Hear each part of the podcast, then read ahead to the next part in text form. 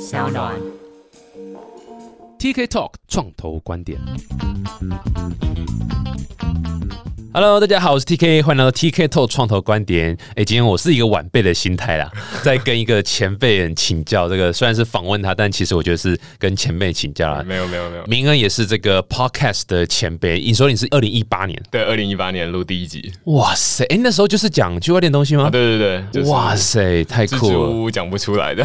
哇，太屌了！我们先欢迎这个区块市创办人许明恩。对，Hello，大家好，我是区块市的作者许明恩。我讲作者不讲创办人，这么呃，这么办。人，创办人，区块市的创办人许明恩这样子。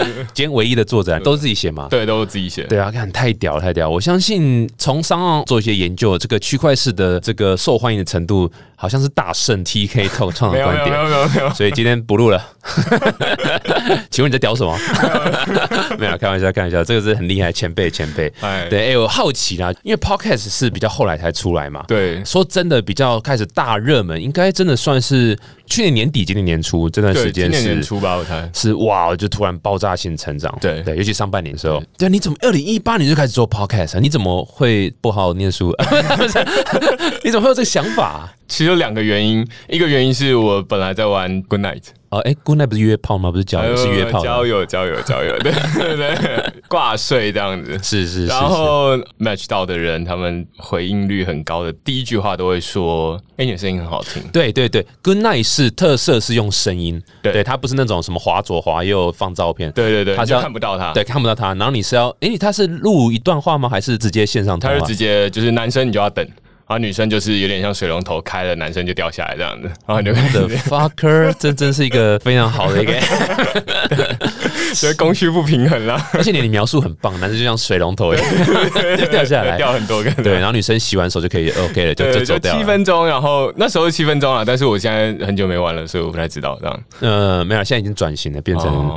深入了解对方的一个，是是是。对，哎所以就是因为你的对象就是说，哦，你的声音好好听哦，然后你就觉得，哎、我说不定可以去当声优呃。那时候还会被说你的声音很像深夜电台的主持人，但是其实我从来没有听过深夜电台，我不知道你有听过吗？我听过，听过，听过，我不知道深夜电台大概都是什么类型的。就是你这个类型，我完全同意，就是听起来会觉得让人家安心放松，这就是深夜电台的那种哦 feel，这样子。对，然后所以我就在我的家里的墙上写了一张便利贴，说我要录音这样子。嗯嗯，然后但哎好酷哦是什么事也没做的。然后后来真正开始做 podcast 是因为那时候有认识那个科技导读的周清华，对他们也有在录 podcast，然后我就觉得哦，那好像区块链也哦，他蛮适合。更早，对啊，哦，对对对，他他二零一七，年底的时候开始，哎、他那时候科技导读刚开始做 podcast 的时候，说老实话，蛮多人都不看好的，包括我也是觉得你怎么跳到广播的，对对 对，我也觉得不好听这样，因为一开始他一个人念这样子。就是会觉得这个形态做起来吗？对不对？谁还在听广播？大家都是看影片或是看图像这样子。，对，但是我在更之前本来就有在听一些，例如说得到。啊，是就是是中国的，是是或者是国外的 podcast，、但是我就不知道，反正就很不习惯台湾人在做 podcast 的内容，也不知道它的形态到底是怎么样，所以一开始就乱录这样子。就等于说受到科技导读的启发，某种程度启发，对对对然后想说，哎、那自己来试试看看这样。，对对，哎，蛮屌的。哎，你的背景是什么啊？呃，我是电子工程研究所做的是什么学校啊？台大，哇塞！哎、真的是你爸妈送你到台大受教育，结果你搞来做 podcast，对对，是不应该的，快道歉！对 对不起。没有没有，开玩笑，开玩笑。podcast 是现在这么好，你爸妈现在应该很开心嘛？哇，哦对他很有名的，就是他们也有订阅区块师啊，父母亲一定是孩子做什么我都蒙着眼睛，我都先支持再说。对，然后但是大概是去年吧，我回去问他说：“哎，那你有看我最近写的文章吗？”他说：“啊，没有，太长了。不是你的文章是区块链呢？对对对对哎、这个连从业人员都不一定可以马上了解的，爸妈怎么可能？对？所以我每次回去都会开车的时候，就会跟他们讲一下，就是区块链到底怎么样，然后他们也会问。其实他们两个是对新科技蛮有兴趣的人，哦，nice，对，但是他们不太习惯阅读长篇的文字，然后偏偏区块式的文章又蛮长的，我检讨了。哎、所以这这边要纠正视听一下，很多人说现在年轻人都不看文字，错。长辈也不看文字，对对对对对对对，不是年轻人吧？是长辈吧？全现在人类哪有在看文字？真的对不对对。然后后来我开始录 podcast 之后，他就说：“哎、但是 podcast 我有在听，听得下去，对，听得下去，听得完这样子。嗯，我就觉得哦，这个蛮好的。一部分当然是可以认识更多这种业界里面的人，另外一部分是有点像做家庭沟通这样子，就他们知道说我在做什么这样。对啊，对啊，对啊，没有错，没有错。我跟你讲，如果你爸妈还有投资你公司的，投资你这家。哎，C Y 是这个公司嘛，对不对？呃，对对。如果你爸妈还有投资的话，你每次回去跟爸妈吃饭都在开股东会，哇，累死！如果你爸又是董事之一，我靠，每年回家都是董事会，累死！哇，超累，超累。这个很有趣啊，所以这是你算第一次创业吗？嗯，当兵之后的第一份工作也是第一次创业，这样。哦，很屌哎！所以你台大念电子硕，你是念硕士的时候就想说，嗯，我未来应该就想创业。哦，没有，一点都不想创业。怎么会？是当兵的时候发生什么事情吗？对，当兵的时候，因为有一个研究所的朋友来我家放矿机。放矿机哦，对，就是挖以太币的矿机。嗯嗯，他本来是把矿机放在学校宿舍，嗯，后来他就被赶出来了。他的同学就说啊，那太耗电，太太耗电啊，太吵，然后他会被抓。然后那时候开始又热啊什么的，对对对。然后所以他就开始找身边的各种朋友说，哎，你家借我放一下，你就用不完的电。他就说放到他朋友家，对我是他的其中一个朋友这样子。那你电就是给他吃哦。我就说，那要不然电费用以太币，你挖到一部分我分这样。哦，哎，聪明聪明，对对，那就是我第一笔的以太币这样。是是是，对对。然后他每天就在我家阳台外面转，对。然后我就想说，这到底是怎样在冲山小朋友？对对对对对对对。所以我才开始看比特币跟区块链这样子。那他那时候是用挖矿机 ASIC 这样子机器在挖吗？还是就是一般的，就是一般的电脑这样？一般的电脑，应该是很烂的电脑，然后就插十二张显卡这样子。哇，真的还蛮累的。那难怪又吵又耗电又热这样子，对对对，哇，这不容易。所以这次算是你朋友把你推坑的这个，对。但只是你看到他在挖嘛，然后你第一次接触以太币嘛。可是为什么你会想说，哎，那我要来创业？一开始啊，我就把它放在我家的外面拍了一张照，然后在 Facebook 上面 Hashtag 说啊，这是矿机之类的。就有两个人，这两个人蛮特别的。第一个就说：“哎，你也会挖矿哦，我也要挖矿，我用公司的钱投资你这样子。”哇塞，哎，哪里来这么不聪明？对对对对。然后他就说：“啊，那你要不要来帮我们建个矿机？”然后那时候我根本不会，我只是提供场地，直接叫你帮他建一个矿机。对对对对对。然后建在他公司这样子，我就跟我朋友讨论一下，然后就说要去。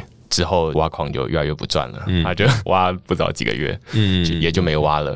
但是有另外一个人周清华，他就看到说：“哎，你懂比特币是不是？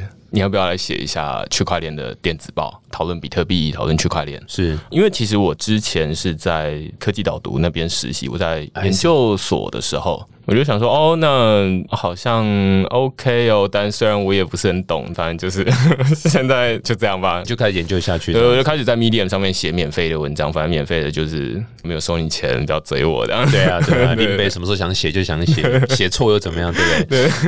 对。但那时候还没有想创业啦，但是就只是写兴趣，然后当做自己也在学习嘛。对，因为那时候还在当兵，我不太知道是不是能收钱，应该是不太能收钱这样，就是说国军的一万块每个月这样。哦，I see。一直到当兵。结束之后才想说，哎，那我要开始找工作了。那时候在 Medium 其实也累积了大概三千人的订阅，哇，很多哎。对对对，因为那时候币价在涨，二零一七年底，对对对，nice。就想说啊，那要不然寄一封信问大家说，哎，要不要付钱？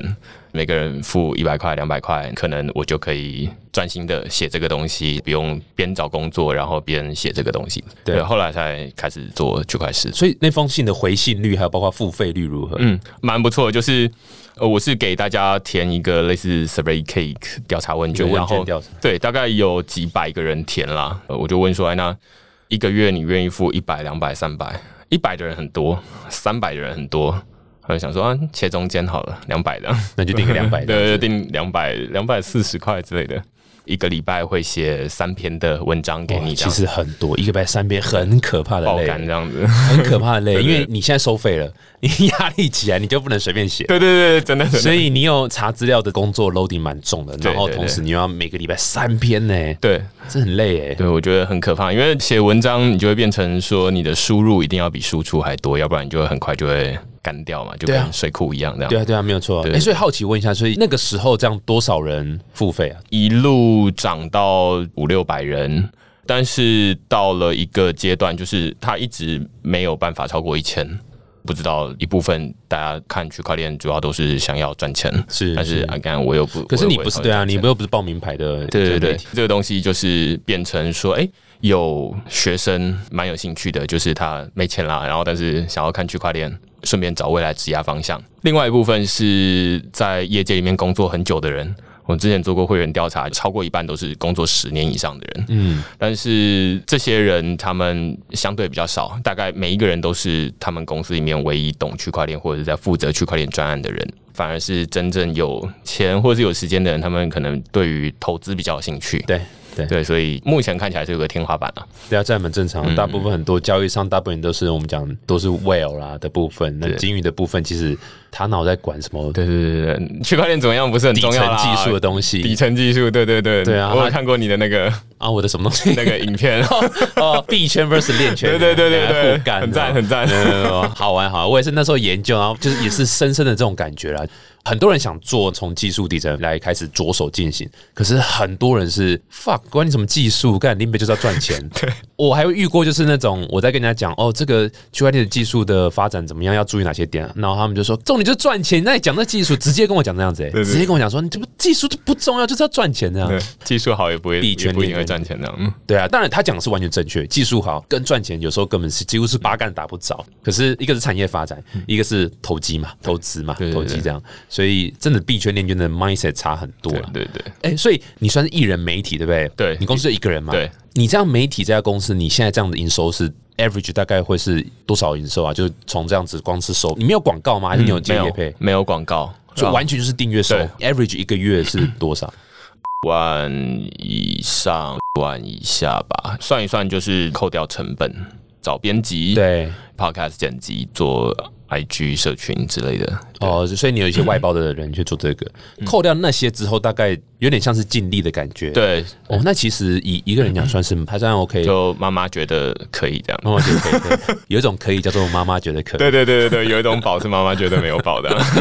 哎，不过这也是引导到我下一个想问的问题，就是因为我们我们这节目其实还是 focus 在创业和创投嘛，所以以创业来讲，到底媒体从你的角度，你现在做了这样子也多少两年多三年？对，两年多快三年。多三年，你觉得它的发展性如何？或者从你现在这个角度来看，你觉得未来你区块是会再怎么持续走下去？就我目前做区块式这种媒体的话，有点像十年养成计划。嗯，对，有兴趣的人还没钱，等他长大会赚钱了，然后开始订阅这样子。另外一部分是说。这个领域现在有技术，但是好像还没有什么具体的应用啊！大家都没有像是你讨论 iPhone，大家就说啊，那我都有用过 iPhone，所以就很有共鸣。现在讨论区块链比较像是哎，大家就坐下来看许明恩说什么这样子，就是哦，那只有他用过这样。我看绝大多数的会员好像都是差不多这样的反应啊。对，所以他需要点时间。那我觉得它跟区块链一样，就是区块链也需要蛮长的时间慢慢熟成的。嗯，另外一部分是说区块链未来会怎么发展？我自己啊会希望它是不完全是我现在在做媒体。我之前看那个斜杠青年那本书，他有说一个发展的流程，就是说你先从写作开始。写作你大概很难从里面收到钱，但是它很有建立影响力的方法。接下来你就会变成演讲，演讲就会有点收入，但是还是不太多。它的影响范围就会比较小一点，但是你可以从中赚到一点钱。那接下来走上顾问，顾问他的时薪就会比较高，但是你的影响就是可能面对面一对一这样的。倒不是说我会往这个方向走，是这三个我目前都有在尝试，有自己在经营媒体。也有去演讲，最近也蛮多那种政府机关的演讲，嗯，对，司法院对这个东西蛮有兴趣的，这样。哦，nice，我想国家的钱一定要赶快拿，因为他要么给你，要么给阿里不达人，那宁愿给你嘛，对不对？是是是是。最后一部分是现在也有一些企业，无论是区块链领域的企业，或者是他们本身没有在做区块链，但是哎接到政府的标案，开始想要做区块链，那就会有一些顾问案这样子。我会觉得这三面倒不是说我就会这样子发展，而是说这三面加起来，我觉得写作还蛮重视你在写作以外的生活经验。对你越丰富，你就可以写出越有趣的文章。这样子理解理解，你选择的路是有点像先建立自己个人的影响力为出发，等到有影响力之后，可以再去看怎么延伸到其他的产业，不管是刚刚讲说自己本身的演讲或者自己 brand 的一些东西，或者是其他的项目都有可能嘛。有些新创公司是直接从媒体出身，不管是做可能垂直领域的媒体，不管是健身的媒体，或是某种议题的媒体，或者是餐饮的媒体，这种他们就比较不是围绕在自己创办人本身自己的一个出发。你怎么看这两个不同的都是媒体，但是出发点会是不一样？你有觉得哪个比较好，或是不好吗？嗯，我自己一开始也有想说，哎，是要打许明恩这个人，还是打区块市这个品牌这样子？我自己其实也没有想的特别清楚，只是觉得区块市好像最后还是我这个人，最终它产生出来的样子会变成，因为它只有一人公司，如果我们可能有三个人的话，那它可能会可以平衡出一个样子，所以我会现在就比较个人一点。没有特别选说那个会比较好，或者是现在这样子会比较好，而是就是自己慢慢 就就忽然长大了这样子，对对对对，就先往这条路走这样，我觉得这还蛮合理。其实我觉得说老实话，我觉得也是现在创业家的一个趋势，因为现在自媒体很盛嘛，你这个就是自媒体，就是。对，所以很多人都是从 KOL，因为自媒体太好用了，所以很多时候哎，突然我就感觉哎，我在某个领域变成一个 KOL，对，那我就先以培养我这个 KOL 的 brand 这个名声影响力出来，我再来思考。我下一步可以做哪些创业？其实目前蛮多是这样子的。对我自己到目前为止还是没有很深的感觉，觉得自己在创业，而比较像是我在做我本来就会做的事，就是我看这些东西我就会写，然后写完之后，哎，有人抖内付钱这样子就可以这个月吃得饱，那我就不用自己出去找工作这样。对，如果找演讲，就是我自己的心态是啊，那我蛮有兴趣去告诉不同领域的人说，哎，那区块链到底长成什么样子？比较像都从个人出发，比较没有说啊，那区块链它应该就是要长成。一个什么样的定位这样子？没错没错，而且更何况你一场演讲，我记得是收六十五万吧，所以绝对够了。那我就躺着，歪啊，就每天接演讲就好了。对 对对。不过其实你刚刚这样讲，我敢确定你应该就没有跟创投拿钱，对不对？对啊，没有。你有跟任何天使投资拿钱？应该没有。哎，我完全没有概念诶，完全是收费嘛。对对对，没有。我觉得创业家不一定要拿创投或是所谓天使的钱啊，不一定，不一定要拿外部人的钱。说老实话，你现在这个阶段。创投应该是百分之百不太可能投资啊，因为他不可能投艺人团队。天使可能会因为哦，他真的很喜欢这个人，有可能投。但是你一旦拿了天使的钱，公司的状况就不一样了，你就没办法像你现在这样。我倒也不觉得一定要拿外部人投资的钱这样子啊。但是呀，但是你现在这状况，我觉得是很好。先不要去想拿外部投资人钱，对啊，不然的话你会会暂时还没有特别缺钱，赚钱对我来说满足感好像没有那么大，然后反而是做一个有成就的事情，然后妈妈觉得。很有面子之类的，我不知道啦，就是这种感觉，好像或者是看自己之前写过的文章，会觉得比较有成就感。对，赚钱我觉得还好。是是是，很多时候都是做自己热爱的事情，哎，钱自然而然就来了。嗯，对，我会觉得钱是落后指标这样。对对对，但更多时候是做自己热爱的事情，也就干钱还是没有钱。对，对，现在就是这样。没有，这就是那个什么《阿甘正传》。大部分人看到其实就是哦，有时候你不能强求，对不对？顺其自然，有时候命运会帮你安排最好的，你就是努力做就对。错，《阿甘正传》其实要告诉各位，各位还记得里面的女主角是 Jenny，Jenny 就是所有人的投射，Jenny 就是你我了。阿甘正就是那个干妈他妈超鸡歪的，就是你什么事都不做，然后明明也没有比我聪明，也没有比我努力，你却一直拿到钱，一直拿到钱，一直平步青云。阿甘这段主要在讲说，我们生活中一定会有一个阿甘这个人在你旁边，那你觉得，看我比他努力这么多，我又比他聪明，我 我这样是不是太黑暗？这个是这个是你的心得，你不觉得觉得你很辛苦吗？对，你我那么努力，那么努力，这样就是一直没有机会。那阿甘什么时候没做？哎，突然机会就来啊！对不起，这一集应该会带一颗星呐。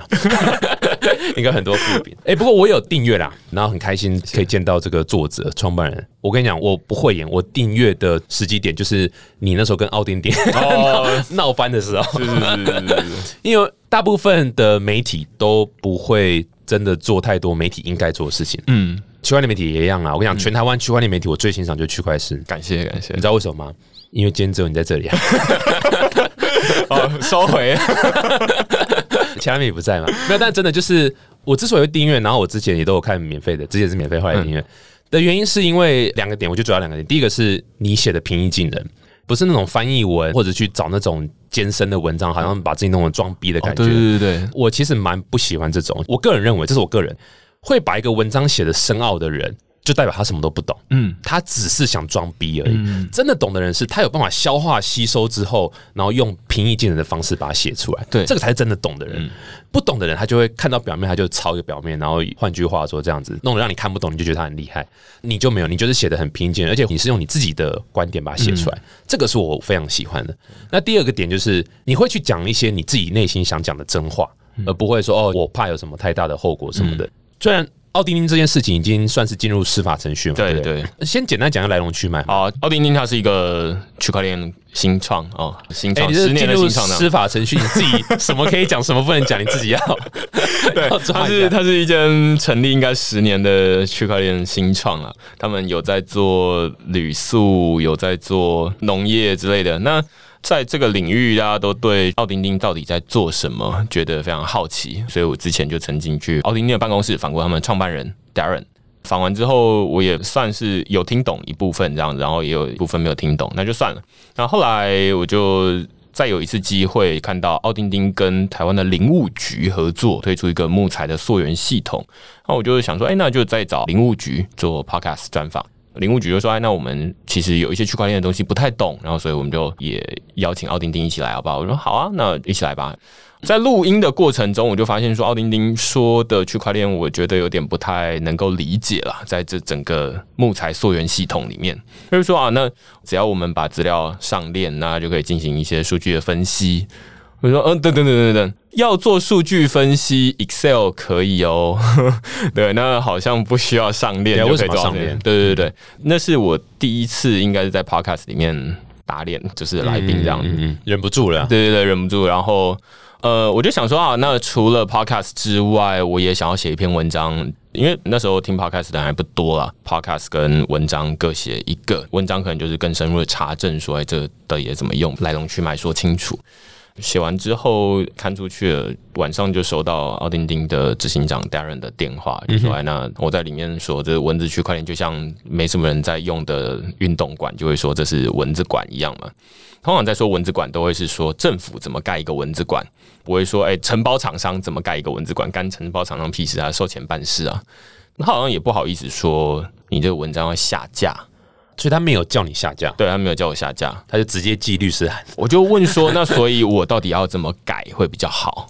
嗯，他就说，要不然我明天请我们的法务同事联系你好了，这样子就进入司法程序了，这样子。所以联系你不是跟你说哪边可以改，而是直接给你一个对啊法院谈。我其实他法务同事也没有联系我。警局通知我去做笔录，这样子，哇哦，蛮凶的，而且不止你被告，对对对，记得好像还有几个四五个，是不是？三，另外三个人，对，所以总共加起来四个人这样。那他们做的事情也蛮有趣，他们就是在下面发你的文章，就是分享你的文章，然后留言。那留的言是如何？你怎么看他们留的言？因为他们三个人都是这个领域里面的开发者，要不然就是创业者这样子，所以我自己是觉得。基本上大家都基于事实去评论说啊，那这个东西你怎么做的不好，怎么就没有想要检讨自己？因为其中一部分奥丁丁在电话里面告诉我的是说，哎，你这样子写会拖累我们整个产业啊，你不能写区块链的坏话啊，大家就会觉得区块链就是垃圾之类的，没有人要用。这个人的评论，他当然就是说啊，那你怎么会说你做的不好，就说大家都不能写呢？而是应该要摊开来吧？我觉得这是一个很公允的评论了。我其实收到的时候也觉得很奇怪，就是告我就算了。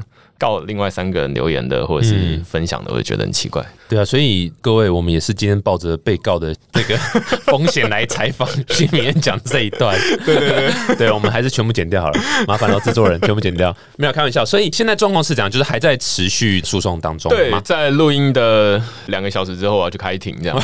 就要去开庭的是认真要去第一次开庭这样子。OK，哇，也算是一种成就解锁啊。没有写过文章，也，写一写之后就被告了。因为以前也有一些媒体大概会被厂商告了，但是我自己是觉得，我就收读者的钱，我就告诉大家我知道的东西。对，谁知道厂商就看不爽。对，我明明在写的是政府，结果厂商跑来告我，真的觉得莫名其妙。那你觉得你的胜算如何？我自己是觉得不会输啦，只是我就在等收到不起诉处分书的时候，再看看到底该怎么办这样子。所以他们也都没有要和解的意思。对啊，没有哎，完全没有。对，我觉得很惊讶哎，这整件事情，你可能想说，哎，那他可能是一时的冲动，那年轻人吧。对，虽然留着胡子，但是还是年轻人。对对对对对，应该是气过了之后就觉得说好算了，这样和解。对对，而且这整件事情在网络上大家的讨论，也真的去看他们的网站，无论是例如说区块链的解决方案，那时候还发现说，哎，直接导到一个购车的网站，购车网站。对啊，然后我记得还有人去看区块里面的资料。对对对对对，是没有东西。对，就没有东西，就有点像是我们去看一个场馆，哎，里面就真的没有人。我们说它文字馆一点盖个篮球场，哎，里面没有篮球架，没有篮球。对对对对这应该是大家都有做查证得出来的共同结果啦。所以我是觉得没有什么好输的，只要想办法让检察官、让法官知道说，哎，那整件事情来龙去脉，那应该就 OK 了。的确是有点，就是需要想一下，哎，为什么会这么的凶吼？为什么这么急着？就是我一定要在法院上解决这？他们是在募资吗？我其实不知道这间公司的财务状况，我也不是第一次在讨论政府的应用了，所以我一直都没有把奥丁丁当成是一个我深入研究的对象了。所以他们究竟是在募资，还是说到底是一种公关负面行销，还是什么东西？我不知道。我是随便想啊，就是假设我是奥丁丁，假设我正在进行一个大笔的募资案，对，突然爆这东西出来，我肯定的确是对。我会有，就是说，哦，那我一定要非常大力的解决这个事情，不能说私底下和解，感觉好像我承认我有我那个，但我可以去跟我的潜在投资人说，哦，你看法庭上解决，法官还我们清白什么的，类似这种东西。对，所以我不知道是不是因为在募资，他们会，不然的话，如果我都已经拿到钱，我都已经募完资，我现在是要好好做事的时候。应该是没时间，应该是对啊，应该我急着赶快把我的产品弄好。假设你们发现有 bug，我赶快去解决这 bug。对对对，然后试着去，好了，我们就是看怎么和解，可能是误会，我们讲清楚，嗯，干嘛之类的东西。对啊，我觉得稍微有点匪夷所思啊，真 凶暴这样，对，很凶。不过我想，坏新闻都比没有新闻好，所以某种程度上，这件事情也带给你更多的关注，更多人知道区块链。然后你看，像订阅的部分也应该增加蛮多。对对对，因为我觉得这是一个对媒体来说是一件好事。难得有一件事情，我常常在说啊，那我没有收厂商的钱，信不信我也不知道，看不出来。但是哎，一件事情大家就看得出来，就是说啊，那我总不会收他钱来说他坏话吧？对啊，没有错啊，对对啊，这也是。就是其实讨论很久了，你在做媒体也知道，人家说媒体就是拿广告商的钱，所以很多时候就是很难会公正。对，那你说像现在主流媒体后面所有的集团，他们在做的事情，他们代表的党派，他们拿的钱是从政党、从什么企业来？企业后面又是哪个政党在占股份大股的？所以他们，你说他们媒体公正吗？太难公正了。对，不是记者不公正，也不是记者不想要报好新闻，他们老板不允许他们这样做啊。就是一切都回到资本主义，我们不要跟资本主义低头，对不对？但 那要怎么不跟资本主义低头？你就把这资本的来源分散到各个你的客户嘛。对，其实老板也想，可能也跟记者站在同一线了，只是钱不允许，钱不允许啊。对啊，我今天如果把这个新闻爆大的话，不好意思，我明年薪水发不出来。对啊，他就抽广告，你就没有收入，所以这其实是很麻烦的一件事情了。对对对，所以某种程度上，你在做这种，我只跟我的读者收费，大众收费。某种程度其实跟你区块链的精神蛮像的。对对对，你刚刚有说到这个去中心化，我也觉得蛮不错。反正基本上就是大家是媒体的 owner 了，然后我只是负责去小书童去帮大家看完之后，然后说出大家的真心话这样子。嗯嗯嗯嗯嗯，对啊，这个就导到我们接下来想讨论议题，就是区块链这件事情。区块链，我觉得先撇开哦，大家对它的观感不好的地方，或者是小圈圈自嗨这样，大众的接受度对区块链来讲，先撇开心理层面它不好。它的技术端，我要上手用区块链的应用服务，光这件事情到底要怎么克服掉？我现在几乎每一次去政府演讲，我都在发币，每次去就发币吗？就发币，就是所有人手机先拿出来，善财童子的感觉。对，你爸妈知道你是一个 知道知道知道知道知道知道，对，但是就是发不多了，大家不会发财，就是可能会发比特币，可能会发以太币。一个人十块台币等值的以太币或比特币，嗯，算一算，如果人不多的话，例如说五十个人、一百个人，那一百个人顶多也才一千块而已。演讲费通常超过这个钱啊，反正就发出去这样。那这是蛮重要的第一步。之前会常听到，大家都听过一个谚语嘛，叫“吃过猪肉，但没看过猪走路”。是，我觉得比特币正好相反，大家都看那个比特币在新闻上走来走去，啊，从来没有人用过它，自然会问啊，问说，哎。有人说猪看起来吃起来会中毒哦，所以就会有很多流言蜚语出来。那绝大多数人都没有用过，但是其实这个门槛没有那么高。所以我想好奇说，你在发币的时候，他们好收币吗？哎，超好超好，就是你只要用对钱包就可以了。就是首先载一个适合的钱包，是，例如说台湾的团队，那我可能就用 Deep Pockets，嗯，或者是有美国的钱包，例如说 Coinbase 或者是 Argent 这些不同的钱包，他们基本上都已经。不需要你再去记什么助记词什么，可是你不用上传什么那些身份证什么，对，现在都不用。了，现在都不用，对啊，所以就是一个申请一个账号密码结束，对，甚至你也不用留你的手机，你也不用留你的 email 等等的，所以你就是凭空创造出一个呃收款的地址，就来排队前面领钱这样子，对，那我觉得这个感觉中间可以衍生出很多不同的议题啊，就是说，哎，我转过去给你了，哎，为什么你还没收到？他马上就会问，我们就可以解释说啊，那这是现在区块链正在塞车啦。据说以太坊最近很塞，而且我支付给你的手续费爆贵，这样子，我付给你十块，我要付三十块的手续费出去，他马上就会有感觉。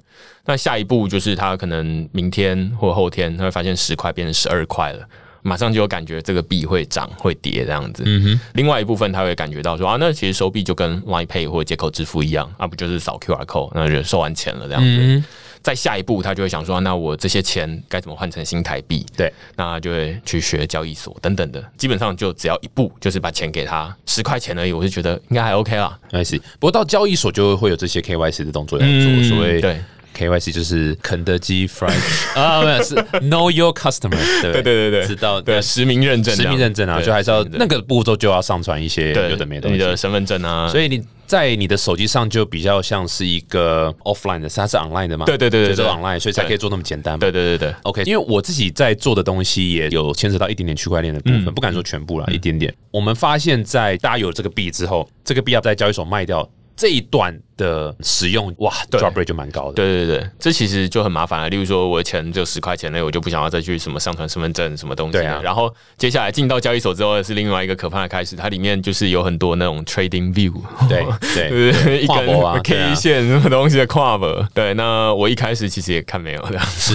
没有，大部分一定都这样，除非你是那种股票操作老手，你才谁会知道啊？对。然后是后来就慢慢就想说，哦，它里面还有市价单、有限价单，什么各种不同的单，这样很麻烦。对，所以如果我今天不去交易所卖掉，我就放在手机上。假设我这个手机可以在某一些场景可以让我支付掉的话，我就不用 go through 那个什么什么 KY，现在很麻烦。确实是，确实是。但另外一个点就是说，其实现在商家可以接受加密货币支付的。还是少到一个不行嘛？对，直接接受的不多。之前好像有调查过台北，大概有两家这样。而且好像从二零一七年报道，大概就那两家。对对对对，等 到现在成长率是零，就对了。真的也是不是那么容易，就需要不太可行啊，不太可行。但是现在我觉得比较有趣的，应该是说现在有 Visa。就是啊，Visa 要要进的，对对，Visa 进来，像我自己现在的消费，绝大多数都是用某一张 MCO Visa 卡，里面存的是比特币或以太币。我去任何一间商店，只要他接受 Visa 卡的话，那我就例如说加油或者是买口罩，都是直接刷那张卡。那它实际上扣的是我的比特币或以太币这样子。对，MCO 也是一个区块链的团队嘛。那嗯，因为有人留言，我们节目上讲专有名词都要解释一下，对 所以还是要解释啊。对对对，MCO 是一个区块链公司啦，它跟 Visa 合作推一个信用卡，所以等于是说我在里面存的虽然是加密货币，对，但是我可以在各大 Visa 可以接受的地方就可以刷卡。对，你觉得这是不是一个 killer app？我觉得是啊，就是在消费端。你看那个，我要先解释什么是 killer app，该自己去查啦。没几股龙改一些，就这样没？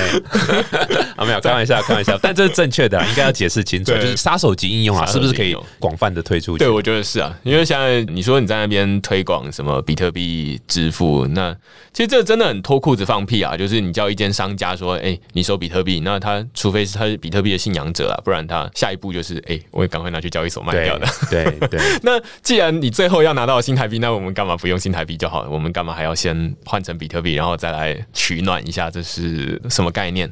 那 MCO 基本上这其实本来就是 Visa 在做的事情嘛，就是本来我们去，例如说日本买星巴克，你想要付的是新台币，日本的星巴克想要收的是日币，这跟我们现在想要付比特币，对方想要收的是新台币是一样的。所以 Visa 它就很擅长做这种事情，就是货币的转换。对，我们就把虚拟货币放进 MCO 这个卡里面刷卡，对方就收到是是新台币，就是一模一样的原理。我觉得这个真的有点像是一个。虽然这样讲有点太那个，但就是个 last mile 的感觉，就是有点像是哦，区块链那币在这个圈圈自己玩，哎，真实世界是这样子。嗯，现在 MCO 跟 Visa 合作这个，哎，某种程度就串起来这样子。对，我觉得这个是还蛮有趣的。对，哎，所以我知道你不做报名牌动作，但是你怎么看区块链的项目？你有没有觉得到目前为止，你研究这么多区块链项目或是区块链发展，你有没有觉得什么样的，不管是应用或是哪个团队做的东西，或是发展，大概会是怎么样？我觉得现在看起来是越来越像网银了。先从钱开始，因为一开始区块链它都有加密货币嘛。会说网银就会是我们打开这个 app，基本上只有两件事情要做，一个是花钱，一个是存钱。花钱出去就像刚刚 MCO Visa 卡，你基本上你就有一张金融卡就可以去花这个银行账户里面的钱了，钱已经可以出去了。钱怎么进来呢？或者是在里面会不会生利息呢？现在好像也有了，现在就是有加密货币的存款。我之前写过一篇文章，就是在说。自我揭露啦，就是说我现在的存款有超过一半都放在加密货币了。哦，哇哦，对，哇，你爸妈知道的，知道，知道，知道，知道。我还说服他们把一些钱拿来我用，这样子。哇，对对对，很酷。最主要原因是因为现在我在加密货币里面放的其实也不是什么比特币或以太币啊，就是放的是美金稳定币。一颗美金稳定币等于一美金，基本上它也没有什么太大的风险，只是把它换成美金稳定币存在。例如说交易所之后，他们就会现在开始提供给你百分之十左右的年利率。这跟我们把钱放在台新银行、放在永丰银行，它会给你活存一点一趴的年利率，有到一哦，有有有，现在就是这两间最高这样子，一趴到一点一趴来说高了十倍，对吧？就想说，那同样钱要放在那边，那我干嘛换一个地方放就好？这基本上就是一个收入，一个支出，支出已经有了，然后收入也慢慢的放进来。那我需要用到新台币的时候，那我再从里面提一点利息出来花就好了。对，我觉得像你讲这种纯网银，我觉得是像我在研究区块链的时候，我一开始是用传统的脑袋在看区块链这件事情。嗯，我发现我看的好累哦，然后一直撞墙，一直撞墙，看不太懂。后来我试着把我脑袋全部清空，把我之前以前的认知全部清掉了之后，我大概稍微可以抓到一点感觉，说区块链到底是在干嘛这样子。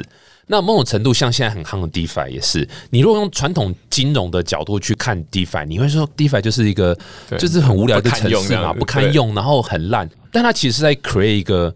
下一个世代的一种金融商品，或下一个世代的一种理财工具。嗯，那用现在的这种金融的环境去思考那个东西，是，我靠，你一定觉得跨博，然后觉得没有用。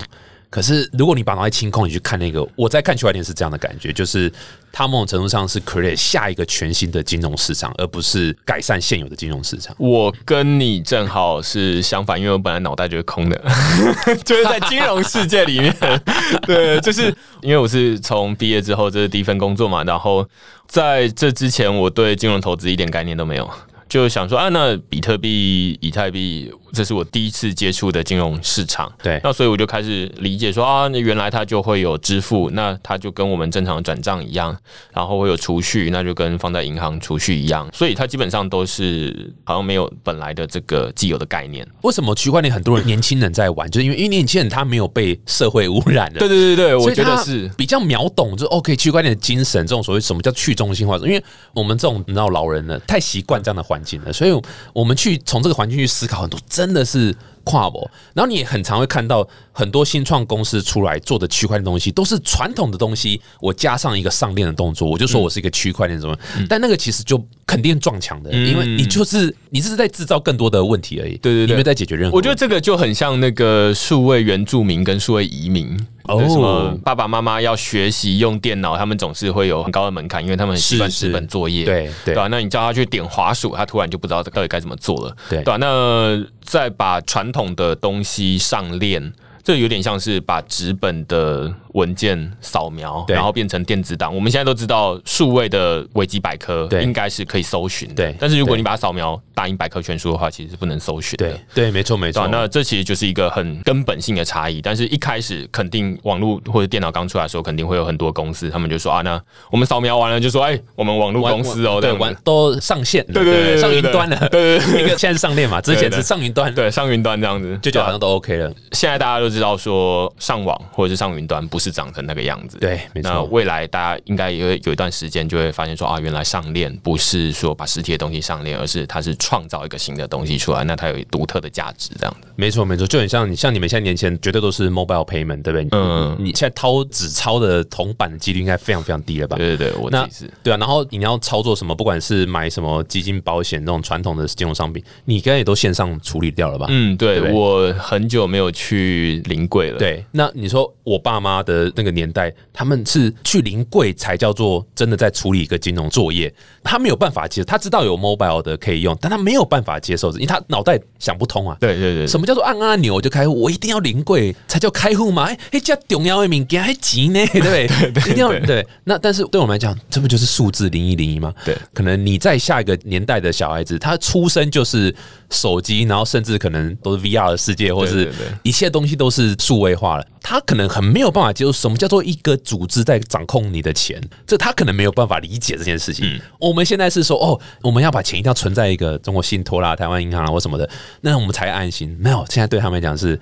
哇，什么意思？对我觉得这个是一个很有趣的概念，我可能也不太能跳到他们的那个脑袋里面想说他们到底想什么。但是我觉得绝大多数人一生出来没有被污染，或者是没有被制定说啊，这里是一条线。这边是界限，这边不行，这边可以的话，基本上大家都会从最原本，就是说为什么不行？嗯，例如说，那我的钱为什么不行？交给某一个人，他自动的帮我把这笔钱拿到存款利率最高的银行去存放，对吧？那为什么需要我自己手动的去移动这些东西等等的？这可能是他们的概念，他们就没有这种银行跟银行之间是彼此独立的概念，而是反正不管都是我的钱，对，你就给我最高的利息。就好了，其他的我比较知道这样子。没错，没错，没错，真的是我们很难想象啊。对对对，身为长辈的我们，老 老人的我们，真的很难想象。不过我觉得也速度没那么快了。嗯，从比如说二零一七年，大家因为币的关系产生很大 bubble，这样起来一群狂热分子，然后一堆直销诈骗币，那稍微冷静了一点。最早我记得是有一阵子很疯 NFT 嘛，那种 fungible。不解释了，大家自己查。那 fungible token，然后后来变 security token，对，然后现在是 DeFi。嗯，对我觉得某种程度，在我来看，区块链产业的发展是现在是一个战国时代，就是某个议题都会出来，大家觉得哎，这个好像可以 try，我们先来 try，先来尝试，然后产生一些涟漪之后，然后哎，可能还没有顺利可以到下一个 mass adoption 之前，哎，另外一个议题又出来了，哎，那大家又突然觉得，哎，那我们来 try。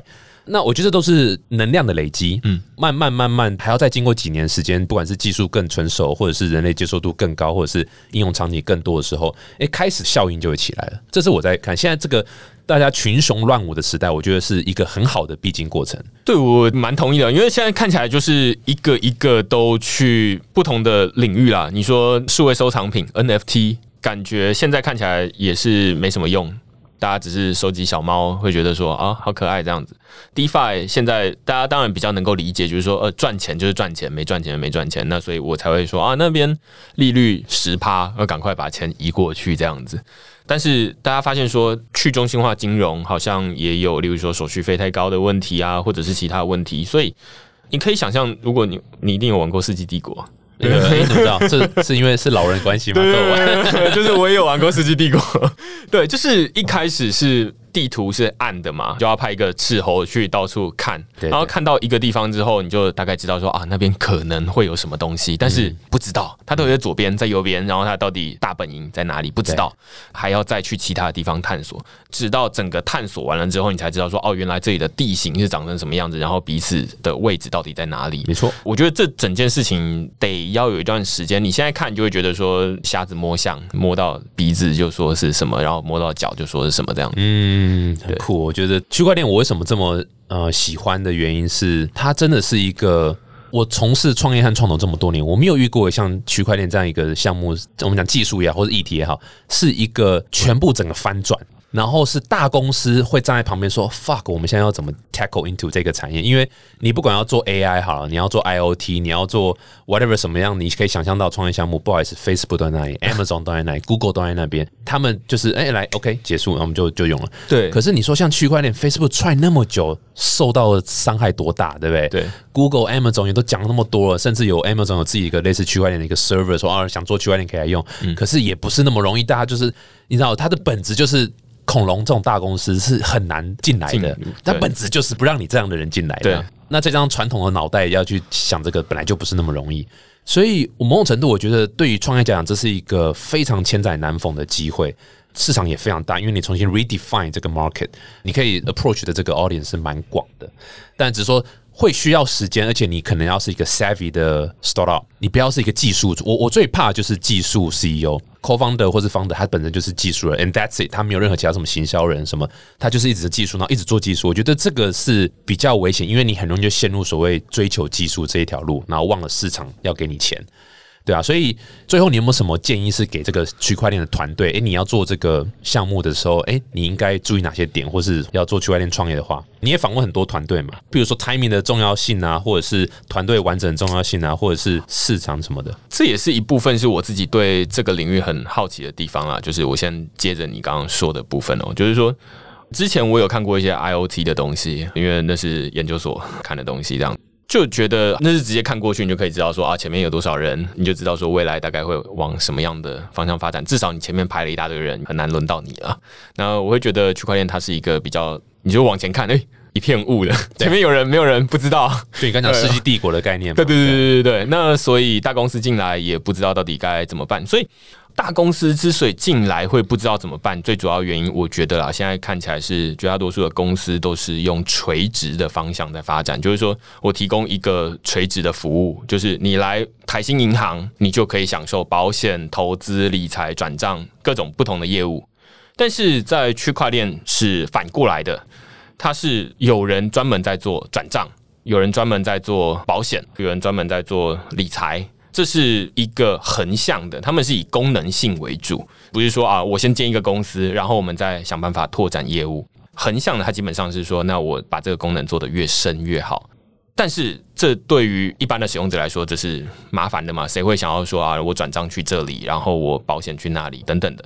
所以现在看起来，我注意到区块链有一个趋势，就是说大家都是先做一个单一的功能开始组合。它是一个组合性的东西，但是他们最终不会组合出一个像大公司它垂直的功能，而是说平行，我随时可以重组，转账可以跟这个保险重组，或者是钱可以在很多不同的银行之间重组，所以它是一个打破垂直经营公司的这样的一个模式。嗯哼，你把同样那一套搬进来，你就会觉得哎太大了，有点太重了，改不动。现在大家比较流行在区块链这个领域，都是用小船，比如说啊，那打游击战这样这个组合不行，那就换下一个组合，下一个组合不行，再换下一个，那所以他就可以很快的去适应每一个变化，这样子，有点像一个整合式平台，但是又充满弹性，可以做很多变化，就对了。对对对，所以我会觉得这是一个目前我看到的趋势啊。问每一个区块链创业者，你说你这个题目你会做多久？他可能会跟你说三个月。好，interesting。对，基本上这三个月，他不是说啊，那我热情只有三个月，而是说这个热度只有三个月。那这个积木基本上做完了之后，我把它放在那边。三号某一天，我就会还会用到这块积木，然后再把它组起来这样子。所以从传统的资本来看，其实真的不太能够投这种区块链的公司。如果你今天做就是一个，我现在研究区块链产业发展什么东西是夯的，我就来做一下，然后反正再换一下。这个理论上是传统资本比较难接受的。那如果是这种所谓我本来成立就是一个区块链资本，我本来就是不管是用什么币来投，或者是说我的宗旨是什么，反正他就比较能够接受这种所谓我就在这个产业继续磨，继续磨这样子。对，我觉得。如果是从 VC 的角度来看，就是说传统资本你要投，今天做这个，明天做那个，后天做那个，你的钱烧不完呢，嗯，对吧？那我怎么可能就是整个产业我都烧？对对对，我投全世界，没有人有那么多钱。那所以我不知道 VC 到底该传统创投应该是非常该怎么投？几乎是我很难想象传统的创投可以接受这种创业家说哦，大概这个题目会做三个月或者四个月，我就应该会换下一个。对对对。但是如果是本身成立就是一个专门。投区块链的项目。或者说他可能是用某种像，比如说随便讲像币安哈，币安也有那种种他们用不管是币安币或者他们其他的币的来投呃区块链项目，我觉得他们就绝对会接受这样的东西，因为对他们来讲，他们本来就是在看这样的状况。对，所以比较像是你传统的投资，感觉好像。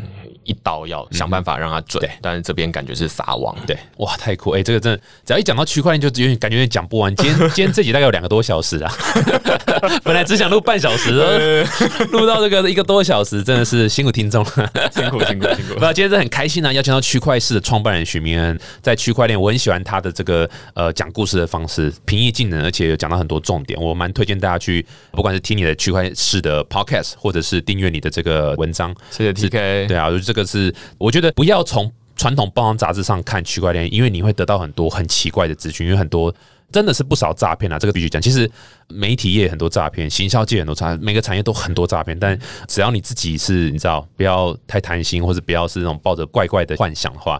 你就比较不会容易上当。那永远要有独立思考能力。那我觉得区块链某种程度上一直在教育这件事情，大家要勇敢去挑战，说，哎，这我们现在接收到的讯息到底是对的还是错的？这样子，对。然后用平易近人方式，这是超重要、超棒的。感谢感谢，好，再次感谢，谢谢徐明来我们节目，谢谢，我们下次见，谢谢，拜拜。